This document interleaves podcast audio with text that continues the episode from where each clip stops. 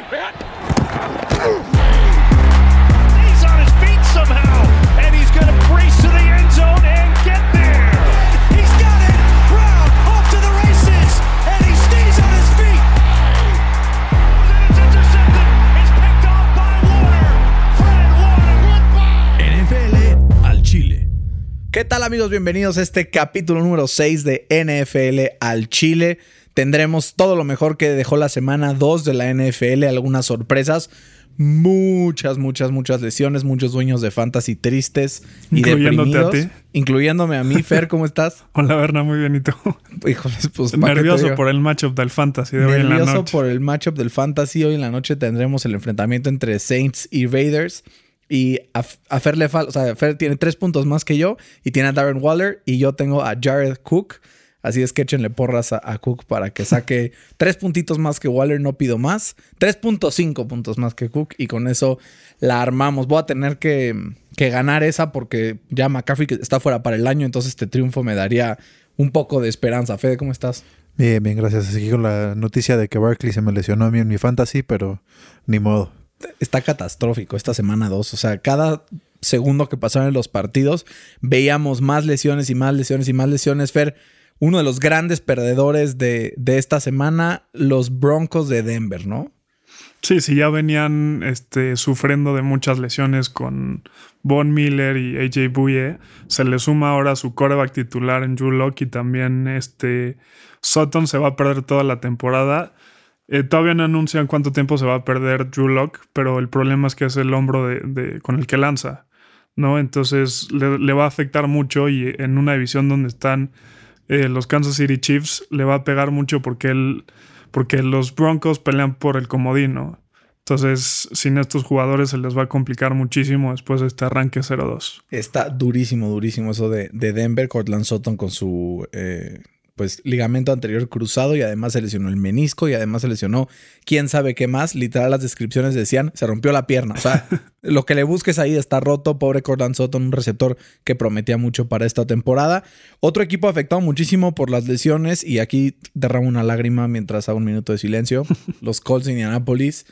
La semana pasada pierden a Marlon Mack. Es con un, eh, una ruptura de Aquiles. Misma lesión para Malik Hooker esta semana. El safety que estaba peleando por tener un nuevo contrato en Indianapolis, ya que va a ser ahora agente libre después de temporada. Se pierde todo el año. A ver qué pasa en esa posición de, safety para los Colts. Y Paris Campbell, que tuvo una semana uno muy buena, también siendo el wide receiver uno de Indianapolis en Jacksonville. Y que segunda jugada del partido, le dan un acarreo, corre 7, 8 yardas y de repente le dan un cascazo en la rodilla que se ve que le dolió hasta el alma. Estará fuera también algunas semanas, no todo el año, pero sí un, un buen rato. Y también otros que, híjoles, pobrecitos, los 49ers, Fers y de por sí al hospital. Otras lesiones más se suman esta semana. Sí, parecía que, que están cayendo como soldaditos en plena guerra, ¿no? Este, Nick Bosa y, y, Thomas fuera todo el año por ruptura de ligamentos en la rodilla. Jimmy G dijeron que está week to week, que puede jugar esta semana, pero eh, yo lo veo poco probable después de esguinzarse el, tobillo.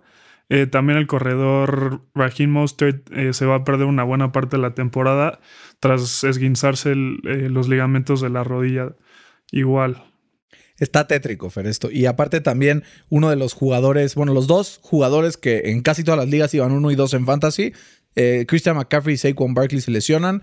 Saquon se, se rompe el ligamento anterior cruzado de la rodilla, se va a perder todo el año. Eh, Christian McCaffrey estará fuera de 4 a 6 semanas, que luego estas personas están hechas de plastilina y regresan antes de lo que parece. Pero ya se habla del reemplazo de Saquon en Nueva York. Se habla que están en pláticas con el free agent Devonta Freeman, eh, que era corredor de Atlanta y quedó a la espera de algo como esto.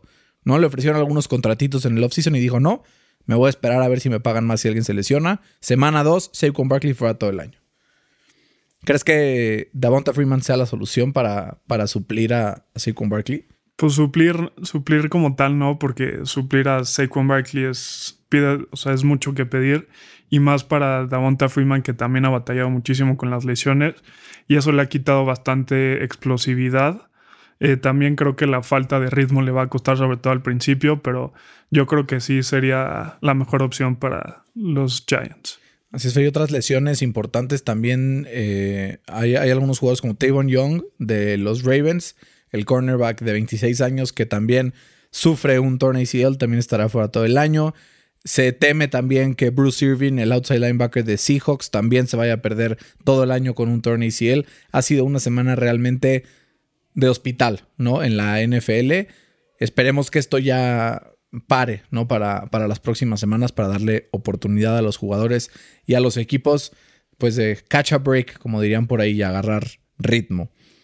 Sin más preámbulo, Fer, vamos a llegar a analizar lo que fue la semana 2 de la NFL. El primer partido, Cleveland recibía a los Cincinnati Bengals y les ganan por bastantes menos puntos de lo que creíamos, ¿no? Eh, en un partido que al final pudo habérselo llevado Cleveland, digo, Cincinnati en esa última posesión, pero lo ganan, lo ganan los, los Browns al final. ¿Cómo lo viste? Sí, yo lo vi este, como una prueba dura para Baker Mayfield, sobre todo por la presión de, enfrentarse a Joe Burrow. Este, y también, sobre todo, por toda la especulación que, hubo acerca del posible cambio de Odell Beckham. Creo que Baker Mayfield se aseguró de darle la bola temprano. Este, pero también yo creo que la, clave del partido fueron la dupla de corredores que tienen los Browns. Este, y eso, hizo que, que Baker Mayfield eh, no tuviera tanta presión por así decirlo. Y, y también por el otro lado, este, yo me quedo con lo que hizo Joe Burrow. Este, lanzar para 61 pases sin intercepción en una semana corta para un novato, para mí la verdad es bastante eh, notorio. Eh, yo creo que ya es fácilmente el tercer, el tercer mejor quarterback de su división y promete que va a ser una estrella en el futuro. ¿El, el tercer mejor refiriéndote a que Ben Roethlisberger es el cuarto? No, Baker Mayfield es claramente el cuarto. Es, es broma, Fer, sabe que te estoy molestando. No, pero a ver, yo creo que sí, como dices, le da el balón temprano a, a Odell, el famoso telocico, ya te la doy, ya cállate y no me estés Literal. todo el partido. Y hacer lo que sabía hacer Kevin Stefanski hizo tan bien en los Vikings. Correr. Dale el balón a tus corredores. Eh, haz zone runs cuando ya esté muy echada para adelante y haya muchos hombres en la caja. Saca jugadas eh, de play action en el boot, todo el mundo muerde, pases profundos como fue a, a, Odell Beckham y fue la clave para que ganaran los Browns este partido. Yo vi cosas buenas de los Browns, cosas que me hacen decir van a sorprender a más de un equipo esta temporada, pero además de eso, sí me preocupó muchísimo los Bengals. Ahora sí que si tuviéramos que ponerle un título a este equipo es Joe Burrow contra el mundo, ¿no? La línea ofensiva pa'l perro. Eh, lanzando 61 veces, Joe Mixon no alcanzó ni siquiera 3 yardas por acarreo. Eh, hasta metieron a Giovanni Bernarda y al final no sabían que hacía unos drops de AJ Green que nunca le había visto en la vida tirar. Yo creo que este va a ser un caso muy triste, por lo menos esta temporada, para Joe Burrow, en esperanza de que en futuros años siga acumulando picks de draft y pueda seguir eh, pues mejorando este equipo y teniendo mejores actuaciones, ¿no? Siguiente partido, eh, ahora sí tengo que hablar bien de mis Colts, a diferencia de la semana pasada, los Colts le ganan 28-11 a los Vikings. Otra vez, un, un duelo muy contrastante, ¿no? Porque los Colts muy bien, pero también los Vikings muy, muy, muy mal. Una victoria que le sale carísima a los Colts. Como dijimos, se pierden ya muchas semanas o toda la temporada Malik Hooker y Paris Campbell, ¿no? Sí, también es. Los Colts es otro equipo que los persiguen las lesiones. Como dijimos antes, 0 y van 2 que se rompen el tendón de Aquiles. Eh, pero yo creo que los Colts también decidieron darle la bola al corredor Jonathan Taylor. Este, le dieron la bola 26 veces. Y yo creo que esa fue eh, la clave del partido porque le quitaron la bola a Philip Rivers y así disminuyeron que las posibilidades de que tenga como algún error. ¿Quién iba a decir que terminando la semana 2 los Colts serían la mejor defensiva de la NFL en yardas en contra? El mejor equipo también en sacks por intento de pase. Un, performance de los Colts que me impresionó, sobre todo la presión. ¿no? The First Buckner tiraba lineros por aquí, por allá, llegaba al coreback, lo presionaba. Y Kirk Cousins por esto acabó con una stat line terrible. 11 de 26, 113 yardas, 3 intercepción y un safety. O sea, Pobre Kirk Cousins estuvo viendo fantasmas todo el día y al final los Colts se llevan la victoria, una victoria cara, que a ver cómo le resulta, como dirían por ahí, moving forward. Tiene un reto súper difícil la siguiente semana contra los poderosísimos Jets, así es que digamos que estoy tranquilo, creo que por lo menos 2-1 sí, sí, nos vamos a poner. Pero hace dos semanas estabas tranquilo porque van contra Jacksonville, ¿no? No empieces, Fer, porque sí, sí, estoy de acuerdo que, que sí dije eso, pero además eh, los Jets visitan Indianapolis, entonces creo que no va a haber ningún problema ahí. Eh, siguiente partido tenemos a los Giants contra los Bears, uno de los pocos que tuve mal en la quiniela.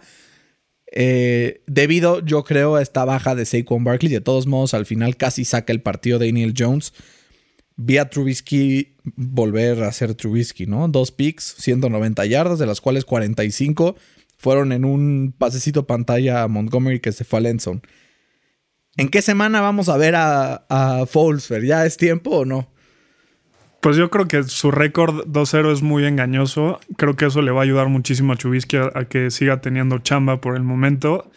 Este, pero yo creo que sí, por lo menos hasta la segunda parte de la temporada, eh, vamos a empezar a ver a Nick Foles. Eh, por, por, el lado de los Giants, yo creo que están mal y de malas, ¿no? Están empezando su temporada 0-2 y además perdieron a su mejor jugador todo el año. Este, Chicago casi aplica un Detroit, ¿no? De la temporada pasada. Sí, literal. Este. Y sí, Trubisky sigue rodeando la mediocridad y mientras él esté en los controles, no creo que, que lleguen a, a, ningún lado. Yo creo que sí, por mucho es el peor equipo con 2 y 0, ¿no? De los que hay hasta ahorita. Totalmente. Arizona, Rams, Seahawks, Green Bay, Chicago.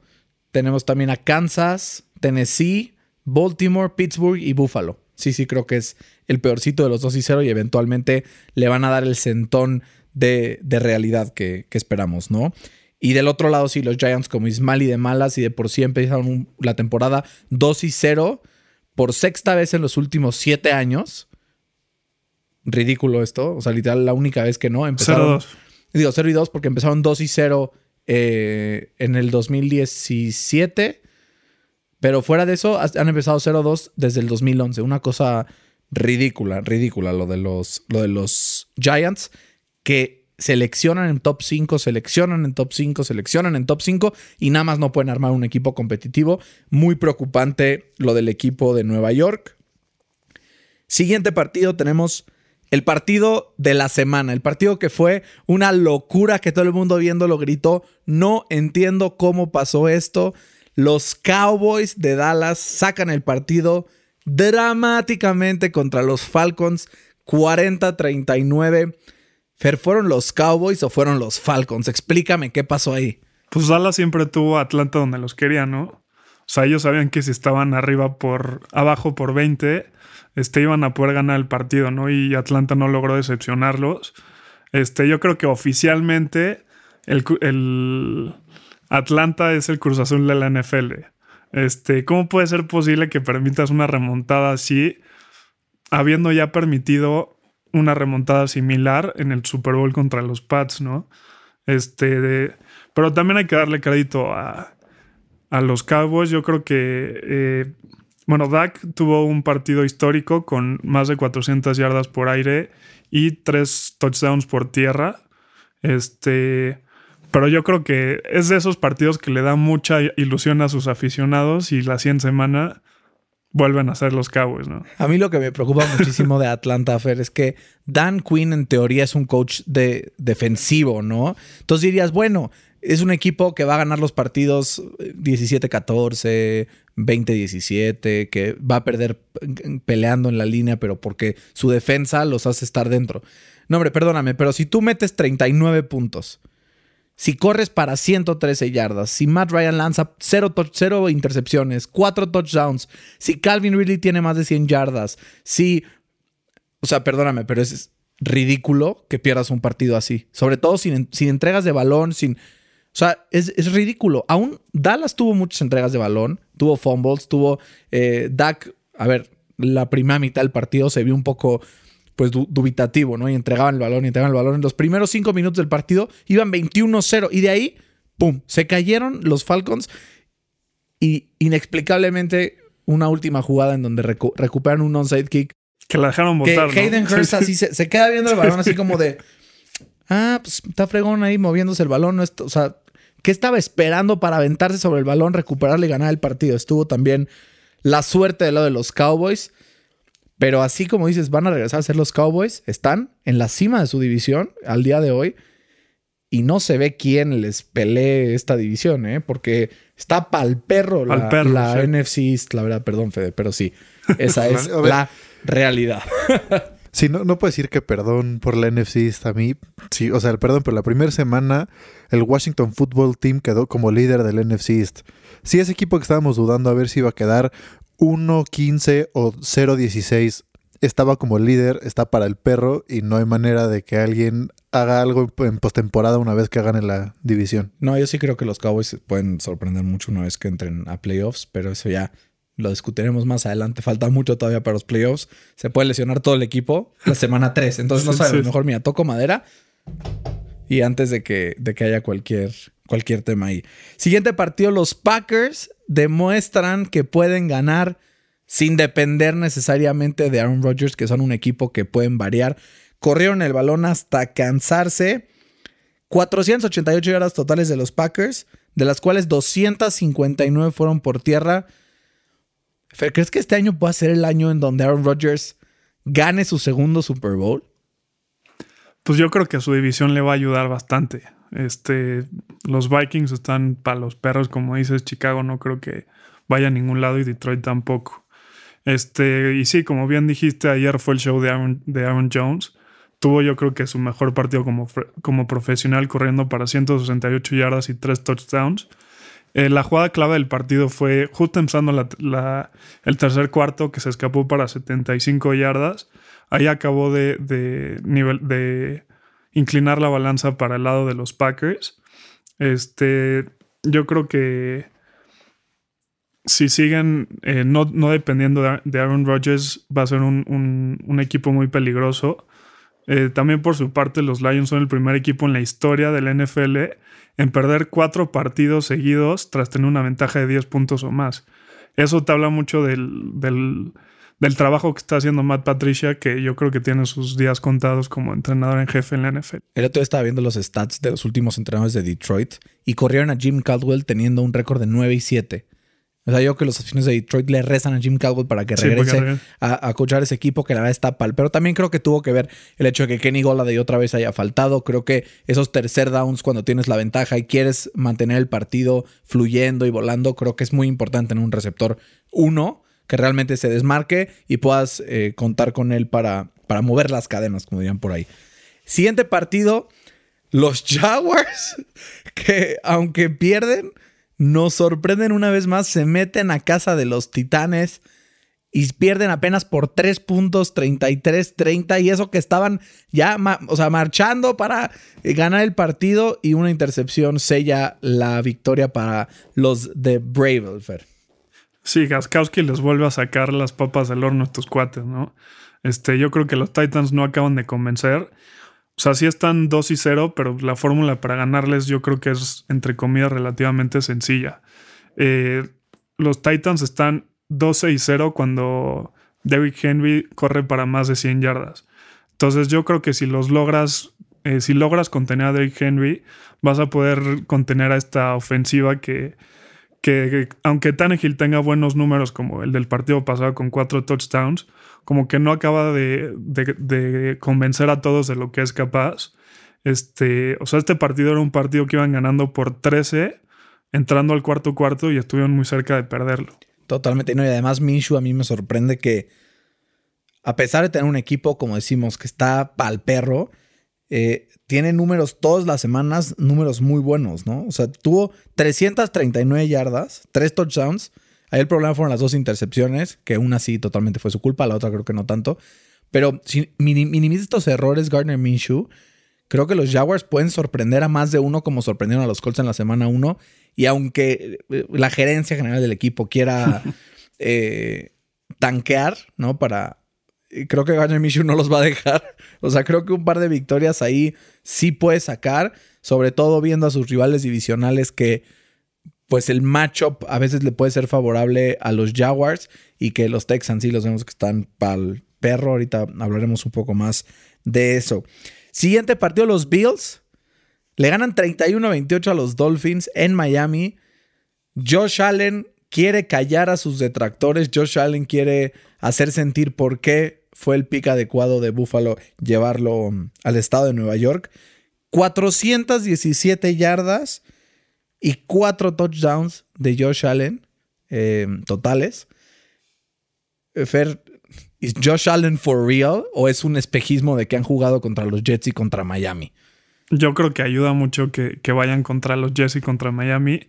Este, sí, como dices, Josh Allen tuvo el mejor partido de su, de su joven carrera. Se nota que ha tenido un buen progreso. Este. Y yo creo que eso va a hacer que. Bueno, va a, catapultar a los Bills a, a los playoffs. Pero eh, también yo creo que tienen varias cosas que mejorar, sobre todo en defensa, porque no le puedes permitir 28 puntos a, a Fitzpatrick y a los Dolphins de Miami, ¿no? Sobre todo diciendo antes de empezar la temporada que los Bills eran una de las mejores defensivas de la NFL, ¿no? Tienen que lograr más turnovers, presionar más al quarterback, ¿no? Como que lograr este tipo de... Han tenido varias lesiones por ahí, pero también no creo que eso no es excusa. Totalmente de acuerdo. ¿Y qué tal mi Josh Allen? Número uno en yardas de toda la NFL. Más que Russell Wilson, más que Lamar Jackson, eh, más que Patrick Mahomes, más que Matt Ryan, que Matt Ryan también ha lanzado y lanzado y lanzado. Entonces veremos qué pasa con los Bills. Tenemos ahora un rival divisional, precisamente los Bills, los Jets, que yo quiero dejar un minuto de silencio porque aquí duermen y descansan los Jets, equipo que Adam Gase asesinó a través del tiempo. Pierden 31-13 contra la banca, de la banca, de la banca, de la banca de los 49ers de San Francisco, sin Jimmy Garoppolo, sin Raheem Mostert, sin Solomon Thomas, sin Nick Bosa, sin Divo Samuel. Los Jets creo que son el mejor candidato para ser el último lugar de esta temporada. ¿O crees que hay esperanza para el equipo de los Jets? Hay esperanza si Adam Gay se va. Mientras se quede, yo creo que van a eh, muy probablemente quedar 0-16. Este, también esta victoria les salió carísima a los 49ers. Pierden literal a casi todos sus jugadores estrella. Este, y eso puede ser que les cueste la postemporada. Este, sí, los Jets son los Jets. Este, y como bien dices, ni contra suplentes pudieron ganarle a San Francisco. ha estado, o sea, durísimo esto. Yo creo que los Jets pobres, la verdad. Y los 49ers también pobres, porque no solamente se quejaron del pasto de, de MetLife Stadium, sino que van a volver. La próxima semana enfrentan justamente ahorita a, los Giants ahí mismo. Creo que se, iban a quedar incluso en, Nueva York durante la semana. O sea, no, pueden permitir una lesión más porque uno más y creo que ya ni siquiera juntan los 53 o 46 para activar el día de, de Game Day. Vamos a ver Kyle Shanahan cómo logra adaptar sus piezas por lo pronto lo logró bien, ¿no? Corrió, corrió, corrió, se cansó de, correr. Y Nick Mullens hemos visto que la temporada cuando Jimmy Garoppolo no estuvo se echó un par de partidos nada despreciables de más de 350, 400 yardas, dos o tres touchdowns, en donde si bien no ganaron los partidos, sí estaban cerca de, de hacerlo. ¿Fue los Rams? Ahí vienen los Rams, 37-19 contra las Águilas de Filadelfia. Sean McVay encontró la manera de darle la vuelta a lo que hizo el año pasado a su equipo. Sí, yo creo que sí. Este, yo creo que ya lo están volviendo a considerar como un genio ofensivo. Este, después del desastroso año que tuvo el año pasado. Pero lo que más me sorprendió fue que las Águilas no permitieron ningún sack en el partido y eso no importó para que hayan perdido las Águilas, ¿no? Este, Wentz no se ve bien no sé si lo vayan a sentar en algún momento de la temporada si sigue jugando así. Este, y Goff, por el otro lado, tuvo un partido eficiente completando el 75% de sus pases y con tres touchdowns. Este, y sí, estos Rams se ven otra vez, sobre todo en ofensiva, muy potente y, les va a pelear eh, mucho en su división y en playoffs. Totalmente. En, total, en teoría, la defensiva de Filadelfia de sus partes fuertes y o sea, los Rams les metieron 37 puntos. Y en la parte ofensiva, creo que antes veíamos a unos eh, Eagles que ganaban por, por Carson Wentz. Después perdían a pesar de Carson Wentz. y ahora pierden por Carson Wentz. Esta, esta derrota sí creo que pasa por las manos y la cabeza del coreback de, de Eagles y como dices, a ver si en un momento no se aloca Doc Peterson y dice Jalen Hurts, vas y a ver qué pasa y a ver si puede sacar algo mejor que Wentz que está cometiendo muchos errores, está entregándole el balón al otro equipo y a ver, un score que con todo y todo es engañoso porque queda 37-19 pero considerando que uno de esos 19 puntos de Filadelfia, el, touchdown antes de la segunda mitad, vino de un fumble de Cooper Cup, en donde solamente tuvieron que avanzar 10 yardas Filadelfia y Miles Sanders entró, entró por tierra para conseguir el touchdown. Preocupante, preocupante lo de Filadelfia. Veamos si puede corregir algo este barco eh, Peterson antes de que se hunda porque ni siquiera que digas, oye, vamos a tanquear, vamos a cambiar de coreback, le estás pagando a Carson Wentz top 5 QB money. Entonces, sí, creo que, creo que es, es, muy preocupante y muy bueno lo de los Rams, ¿no? Creo que yo tenía muchas dudas, sobre todo sobre sus linebackers, eh, con la salida de Corey Littleton, pero eh, han demostrado que dándole contratos y dándole dinero a un par de jugadores, ¿no? Entre Goff, Aaron Donald, Woods, Cooper Cup y Jalen Ramsey ocupan más de la mitad del cap space. Y aún así, con jóvenes, eh, haciendo movimientos de scheme, eh, Sean McVay han logrado consolidarse como uno de los mejores equipos de la NFL con dos semanas jugadas. Fer, te voy a dar un espacio en este momento para que te, te relajes, que respires y que pienses muy bien tu respuesta a esta pregunta. Los Steelers le ganan 26-21 a los Denver Broncos. Y sé que estás un poco enojado y alterado con Mike Tomlin, así es que te dejo el piso para que le digas lo que le quieras decir a Mike Tomlin. ¿Qué, qué fregados pasó? ¿Por qué casi pierden los Steelers el día de ayer contra el segundo quarterback Jeff Driscoll? Sí, a ver, este es el típico partido que Mike Tomlin pierde, ¿no? Van dominando casi todo el partido pero se relajan antes de tiempo. La atención a los detalles es lo que separa a los grandes head coaches con los buenos head coaches. Y por esto yo creo que Mike Tomlin nunca ha ganado como el, coach of the year. Este, se empiezan a relajar, tuvieron 10, eh, penalties, dos pérdidas de balón. Los, los Steelers iban arriba 17-3 al medio tiempo. ¿Qué sería lo lógico hacer? Pues correr. Pues no, hicieron lo contrario. O sea, Big Ben pasó la bola para 41 pases en la semana 2. O sea, no quiero que mi coreback lance para 41 pases. Díselo a los de los Bengals. sí, bueno, pero Joe Burrow está en su rookie year, ¿no? Este está regresando de una lesión. O sea, yo no quiero que, lance para 41 pases en la semana 2. Eh, y menos que hayan corrido para la mitad, para 22 veces. Este, pero pues la defensa fue la que nos sacó las papas del horno con siete sacks, un safety y dos pérdidas de balón. Este, yo creo que TJ se está proyectando como el claro favorito para llevarse el jugador defensivo del año, con 2.5 sacks, una intercepción y cuatro pases bateados en la línea. Fer, estoy de acuerdo contigo con todo lo que acabas de decir, pero es que hasta la defensiva de Pittsburgh jugó mal por momentos ayer. Le permitió a Jeff Driscoll 256 yardas y dos la secundaria. Sí, que en teoría era de los puntos fuertes también de este equipo, que, que, pintaba para ser la mejor defensiva de la NFL. Va a tener que Mike Tomlin hablar muy fuerte con sus jugadores y él va a tener que ser muy autocrítico de la manera en la que está eh, mandando las jugadas durante el partido, que le puede ser que le cueste derrotas como esta, que a final de cuentas le pueden costar la división. Claro. El comodín o los playoffs. Como en los últimos 10 años. Claro, totalmente. Derrotas como la de Cleveland de la, última semana de hace dos años. Con Tim Tebow la de playoffs con Team Tivo en, playoffs. O sea, sí ha sido o sea, muy, muy eh, decepcionante la manera en la que los Steelers han perdido partidos con los años. Muy impresionante cómo los ganan de repente, pero estos ups and downs son lo que, lo que van a hacer. O sea, tú piensas los jugadores que han tenido los Steelers los últimos 10 años y puedes decir que Mike Tomlin este, decepcionó, este, bueno, más bien desperdició a la mejor tripleta en Big Ben, Antonio Brown y Le'Veon Bell y, no le pudieron ganar ni, ni siquiera a Jacksonville en casa, no en playoffs. Sí, está Digo, ese Jacksonville, si hubiera tenido un coreback un poquito mejor, ganaba la. O sea, todo. Literal. Ganaba todas las canicas. Siguiente partido, Fer. Tom Brady, que todavía no me convence. Tom Brady, que sí un partido 31-17 eh, en contra de las panteras de Carolina.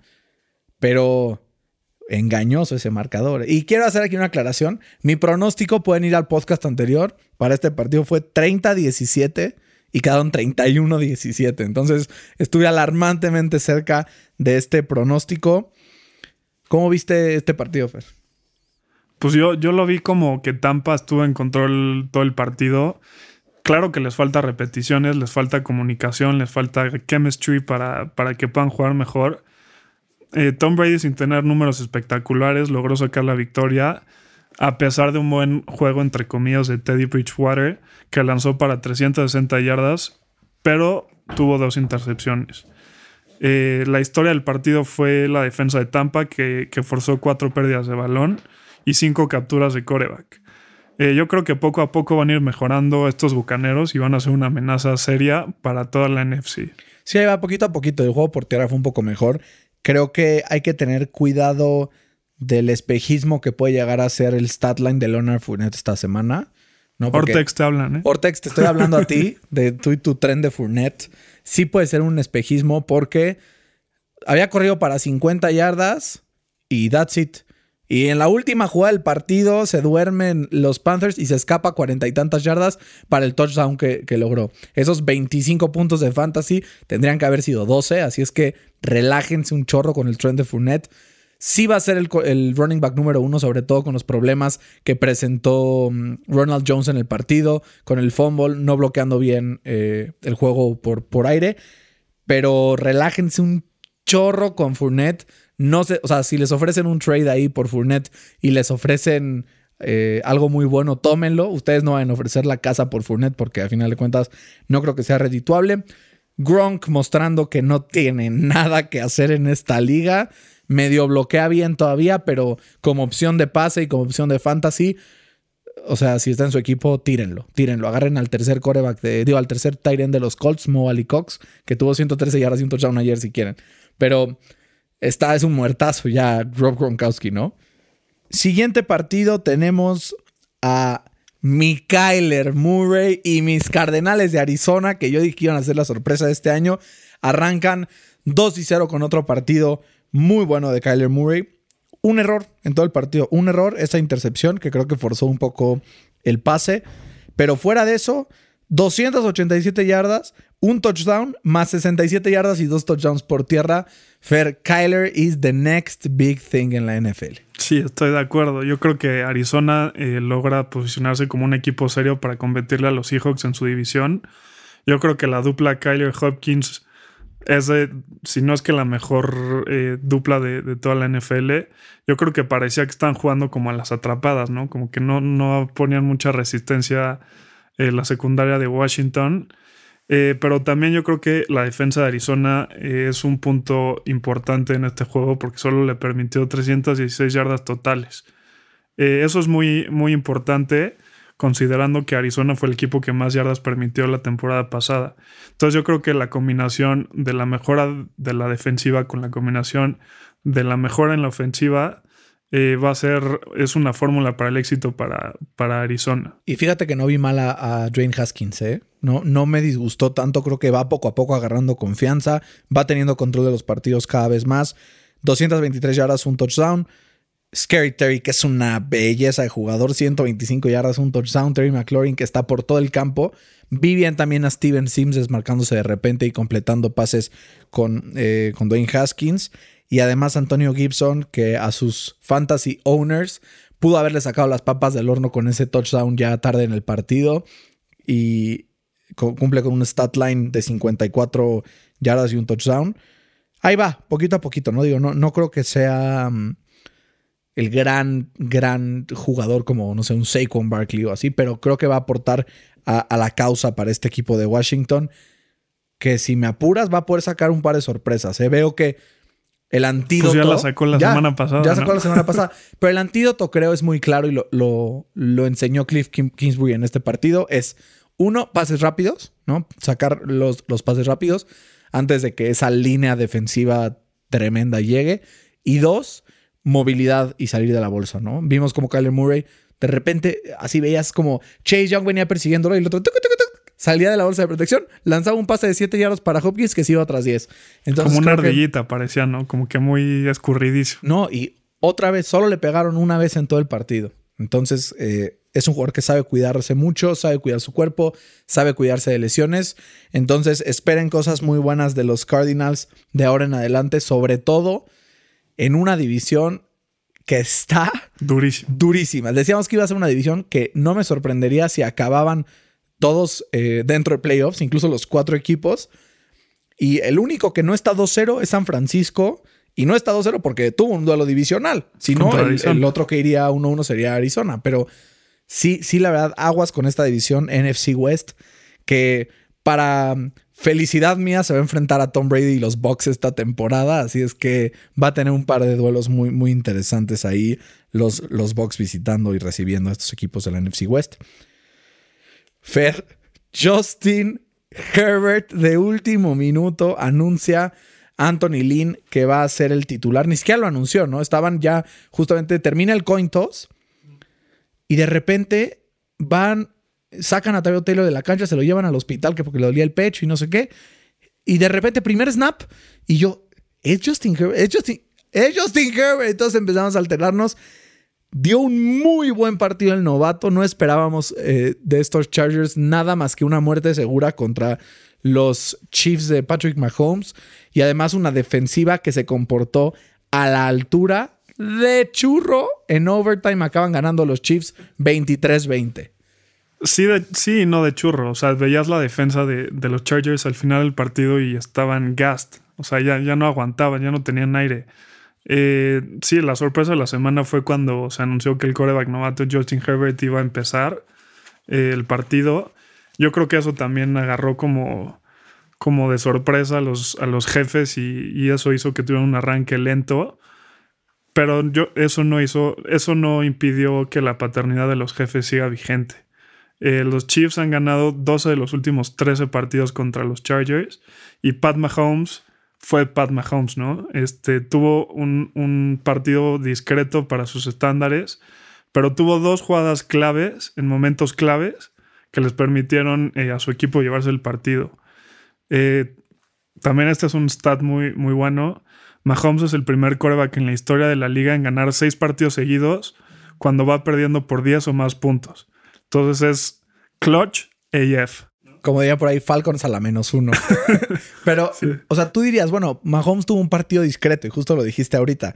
Y mira su stat line. O sea, o sea para los estándares de Mahomes es una locura.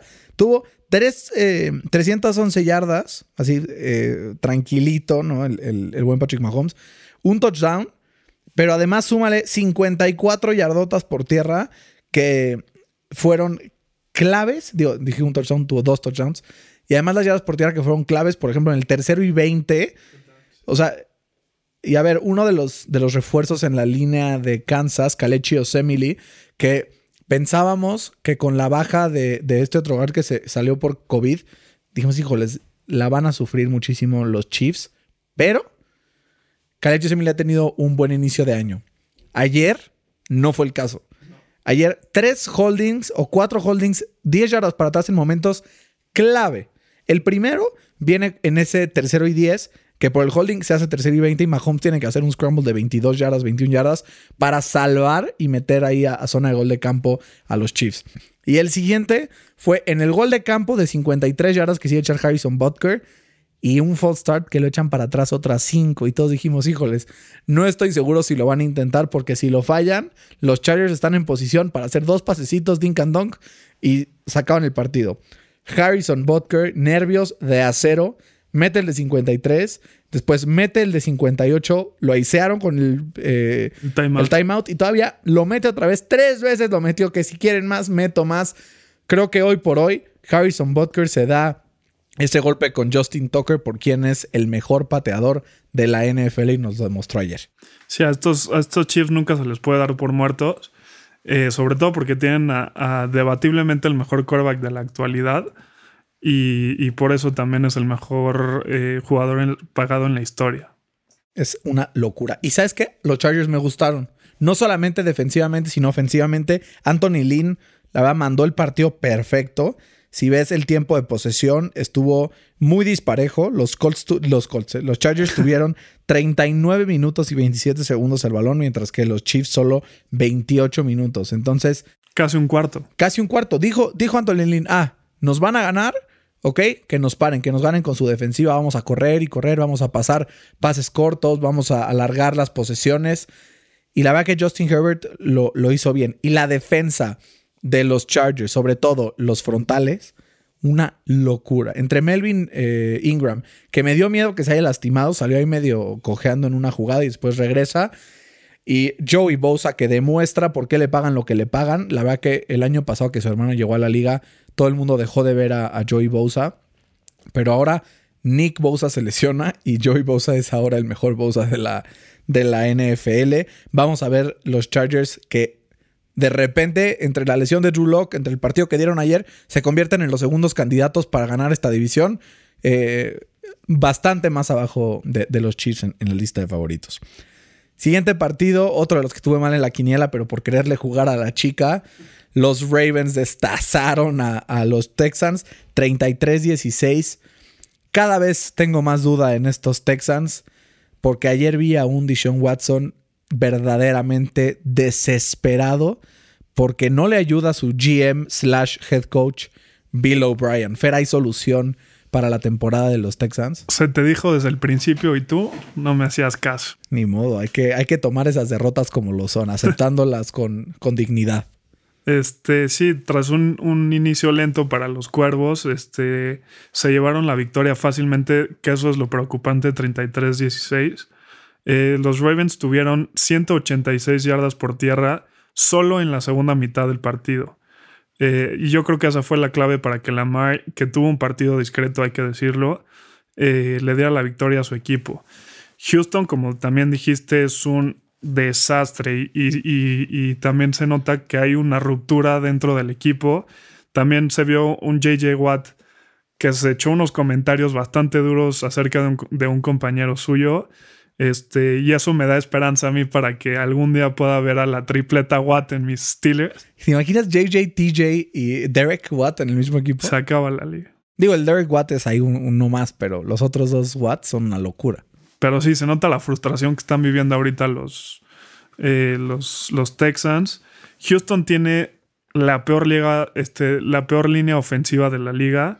Ahí se da con Cincinnati, ¿eh? Bueno, ahí se da con Cincinnati, estoy de acuerdo.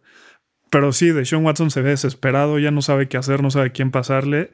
Y eso yo creo que no les va a alcanzar para playoffs, como, como te dije desde el principio del, del... Pero te digo algo, Fer, aunque hemos visto a los Texans hacer el ridículo durante estas dos semanas, creo que ellos estaban pronosticando empezar 2 y 0. Digo, 0 y 2. No pierden contra, en mi opinión, los dos mejores equipos de la conferencia. ¿no? Pierden contra los Chiefs y contra los Ravens creo que tienen esperanza. Pero una cosa es perder y otra cosa es sí, pero no competir. es justo. O sea, las formas es lo más importante, pero están a tiempo para componerlo. O sea, siguen todavía a tiempo de, de hacer un cambio, sobre todo tomando en cuenta que no se les ha lesionado ni un solo jugador en toda la temporada. Eh, bueno, Duke Johnson, pero solamente una o dos semanas. Entonces, no es una lesión de importancia. Es hora de ver qué se puede hacer con ese esquema defensivo, sobre todo por tierra. La, semana pasada dejaron que Clyde de Barcelona corriera y subiera y bajada. Y esta semana 230 yardas entre los seis jugadores que tuvieron carries de los, de, los Ravens. Y como dices, ¿no? Un Lamar Jackson discreto, pero efectivo. Estaba viendo las repeticiones de los pases largos que, que hizo Lamar es que preocupante también la, cobertura de, Houston y muy bien, la verdad, tanto Mark Andrews como Miles Boykin y obviamente Marquise Hollywood Brown estaban solos siempre. La separación que alcanzan es espectacular y hacen el trabajo de Lamar Jackson muy, muy sencillo. Creo que los Ravens, a pesar de haber pedido a Tavon Young toda la temporada, tienen realmente una oportunidad de oro. La siguiente semana en Monday Night Football para enfrentar a los Chiefs de Kansas City en un duelo que podría replicarse en la final de la conferencia americana al finalizar la temporada. También ojo con, con la línea ofensiva de Baltimore, permitió cuatro capturas. Eso no se ve, eso no lo permitieron toda la temporada pasada. Entonces creo que si, si por ahí no tienen la misma consistencia que el año pasado, aguas porque los Steelers y los Chiefs tienen buen pass rush. Y la baja justo no de Marshall Yanda, que se retira al terminar la temporada, era pieza clave de esa línea y se está sintiendo cómo les está costando un poco de trabajo en ese departamento a los Ravens, que creo que ha sido el único equipo que ha ganado, además de los, eh, de los eh, Packers, que ha ganado muy tranquilo su sus dos partidos de, de, de la temporada. Siguiente partido te tuvimos. Ah, bueno, y rápido antes de terminar, me gustaría también ver qué sigue ahorita para los Texans, ¿no? Si vemos, eh, tiene que ganar sus siguientes partidos porque si no se va a meter en problemas. Sus siguientes partidos son Steelers, que les va a costar la vida, Vikings, Jaguars, Titans y Packers. De estos creo que puede ganar uno o dos máximo, máximo, para irse al, bye. Dos y cinco o 1 y 6. Con esto ya creo que prácticamente se acabarían las expectativas de los Texans. ¿Y sabes qué es lo peor? Que Miami tiene su pick este año. Exacto, los Texans no tienen pick ni de primera ronda ni de segunda ronda. Es que cada partido que pierden los Tejanos, Miami se saborea ese pick de primera ronda y los Rams ese pick de, eh, de segunda ronda, ¿no? De, de los Texans. Siguiente partido tenemos a Russell Wilson, Mr. Unlimited, como diría él, ¿no? 35-30. Sacan el partido al final en contra de los Pats. Russell Wilson comportándose como el MVP que él dice ser.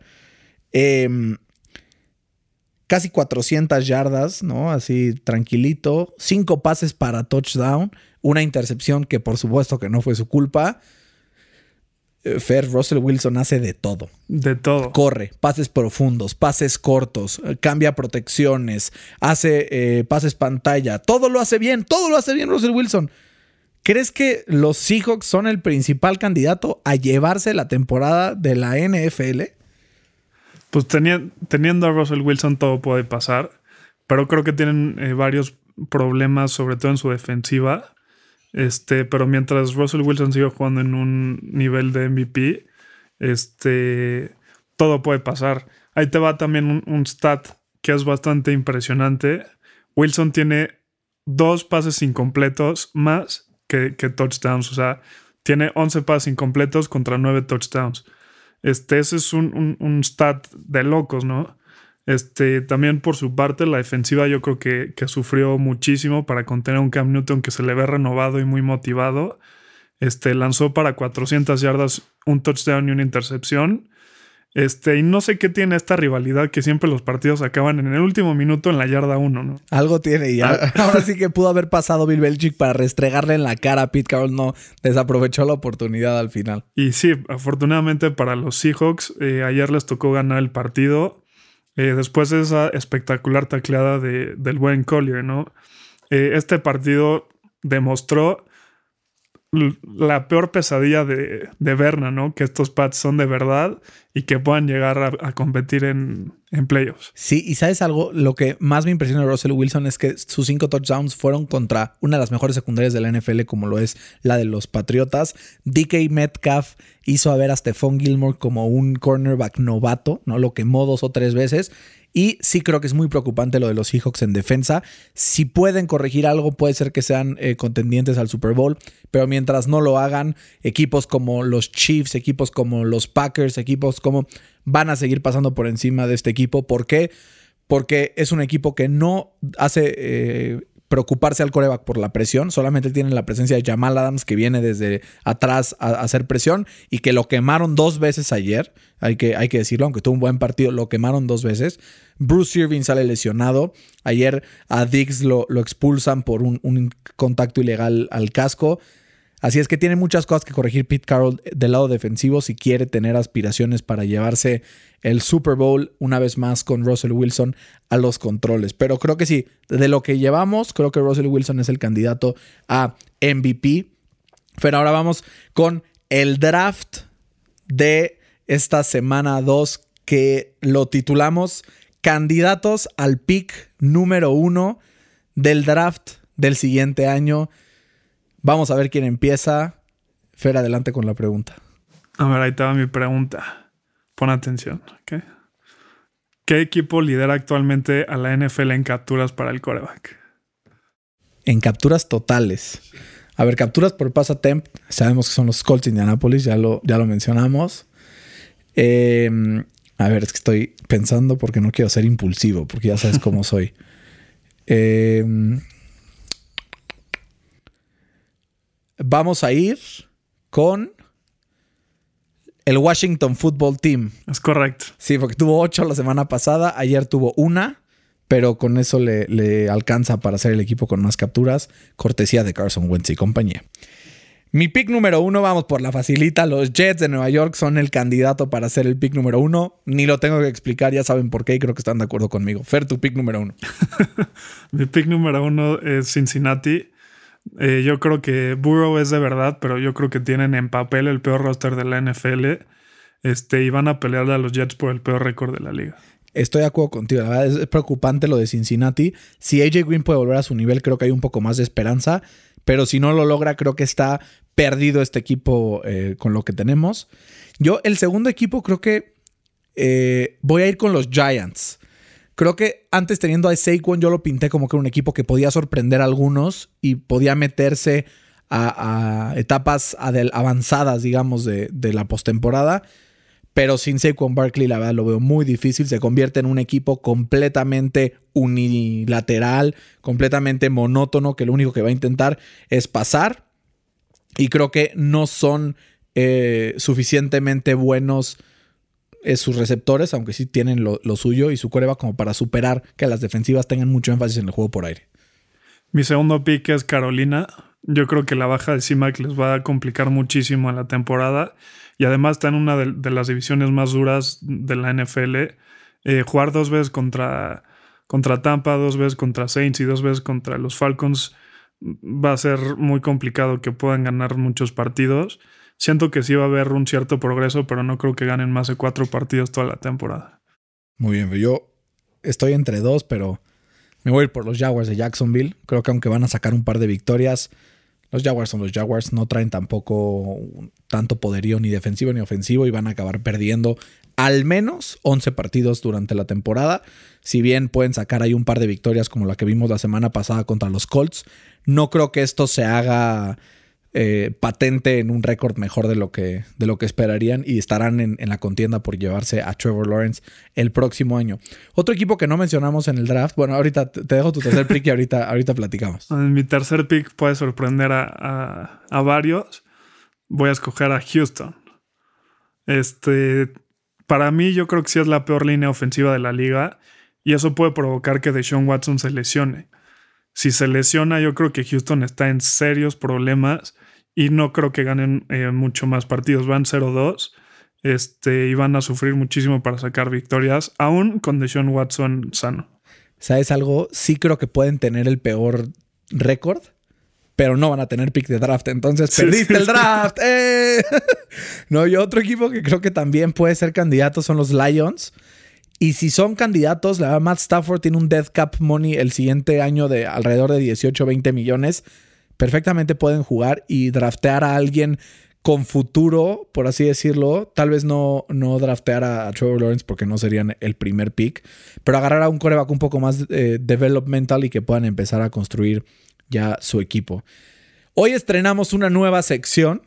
Vamos a empezar al final de cada programa. Vamos a hacer cinco preguntas que el público nos haga para responder sus preguntas de fantasy, sus preguntas sobre el NFL, cualquier cosa. Así es que, Fer, tenemos aquí la primera pregunta que dice así. ¿Los Broncos tienen oportunidad de al menos no apestar este año? pues si apestar es no pasar a playoffs, eh, creo que no. O sea, yo creo que, que con tantas lesiones les va a ser muy complicado eh, pasar a playoffs, como bien dijimos, en, en, la división donde están los Chiefs y solo pueden aspirar al comodín. Yo estoy de acuerdo, la verdad, siempre y cuando Drew vuelva, porque si no, creo que sí va a ser, se pueden aspirar a, a un lugar muy oscuro dentro de, de, los standings, gracias a, a, a, toda la gente que nos está haciendo llegar estos mensajes. Por ejemplo, esta, esta pregunta que acabamos de leer es de Emiliano Ortega, así es que le mandamos un fuerte abrazo donde quiera que nos escuche. Siguiente pregunta, vamos a responderle a eh, Carlo Alvarado, dice... ¿Garópolo está sobrevalorado o sí tiene potencial? Eh, Garópolo, sí. Yo creo que de las dos. Sí tiene talento, pero también está sobrevalorado. No es el gran coreback como todos lo pintan. Eh, creo que no se merecía ese contrato de los 100 millones, ciento y tantos millones de dólares. Pero sí tiene potencial, lo demostró el año pasado. Eh, A ver, Fer, déjame que te interrumpa. Sí lo demostró el año pasado, pero también tiró el Super Bowl por la borda. O sea, también creo que Jimmy Garoppolo triunfa en este esquema de Kyle Shanahan en gracias, en parte gracias al, head coach, ¿no? Que es un, un, offensive mastermind que puede perfectamente Jimmy Garoppolo solo lanzar cuatro pases durante todo el partido y ganar. Y ganar 30-10. ¿No? O sea, entonces creo que es un, es un game manager en toda la extensión de la palabra. Y hasta que no nos demuestre lo contrario, creo que no, no va a tener el potencial que se le ve. Siguiente, Álvaro Arrigunaga nos pregunta. ¿Qué hacer con el contrato de Malik Hooker? Es agente libre después de este año y ha demostrado que es injury prone. Pues yo creo que él no va a tener como la oportunidad de, pedir un, un, contrato largo. Yo creo que le van a dar un contrato de uno o dos años máximo. Ojalá sean los Colts, porque los Colts fue el equipo que lo drafteó y, que creyó en él. Entonces, ojalá se pueda quedar en los Colts y que pueda demostrar todo su potencial. Y es, ¿sabes? Que es un buen safety, pero el problema es que empezó su temporada de novato siendo. O sea, espectacular, ¿no? Los primeros partidos decíamos, este cuate es, eh, se reencarna un, los grandes safeties, ¿no? Eh, Troy Polamalu, Ed Reed, y de repente se truena, se pierde todo su primer año. El segundo año se pierde la mitad de la temporada. El tercer año se pierde cuatro partidos. Y ahorita el cuarto año se pierde toda la temporada. Entonces, creo que eh, el deal va a ser, oye, un año, 10, 12 millones de dólares. No, te viste muy general. No, no, no, pero, o sea, a ver, si los Colts no le dan 10, 11 millones de dólares, otro equipo se lo va a dar. Porque no creo. va a ser, no va creo. a ser un, o, o, bueno, 8, 10. Ponte que 10 con ya bonos y 6 o 5 garantizados.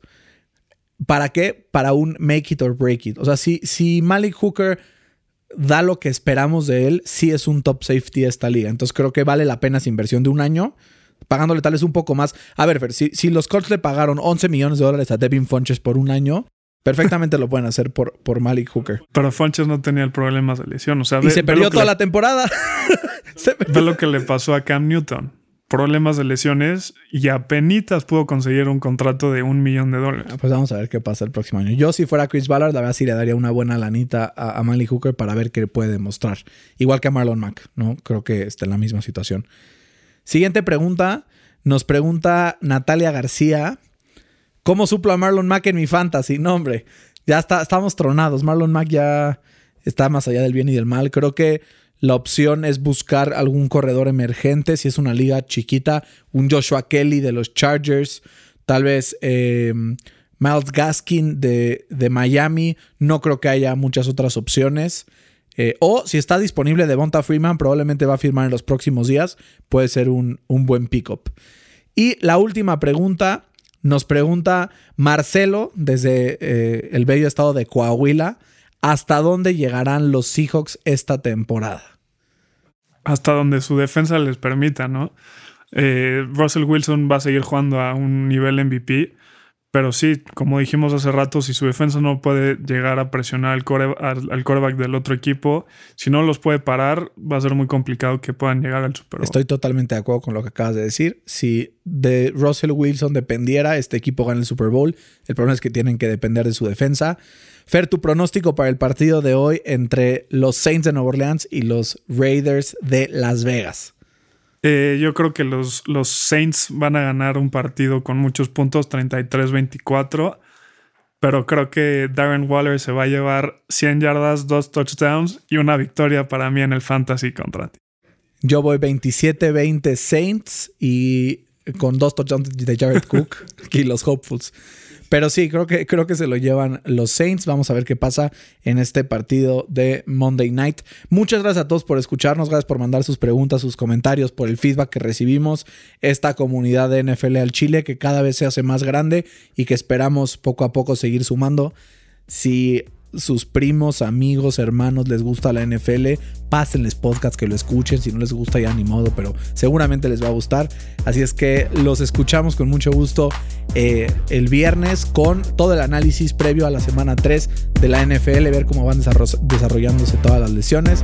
Y recuerden, bring back the SAP en, en ESPN y en Fox. Queremos escuchar las narraciones en inglés. Fer, muchas gracias. Gracias, Berna. Gracias. Fer, gracias. No, ustedes. Se portan bien, cuídense mucho y comen frutas y verduras.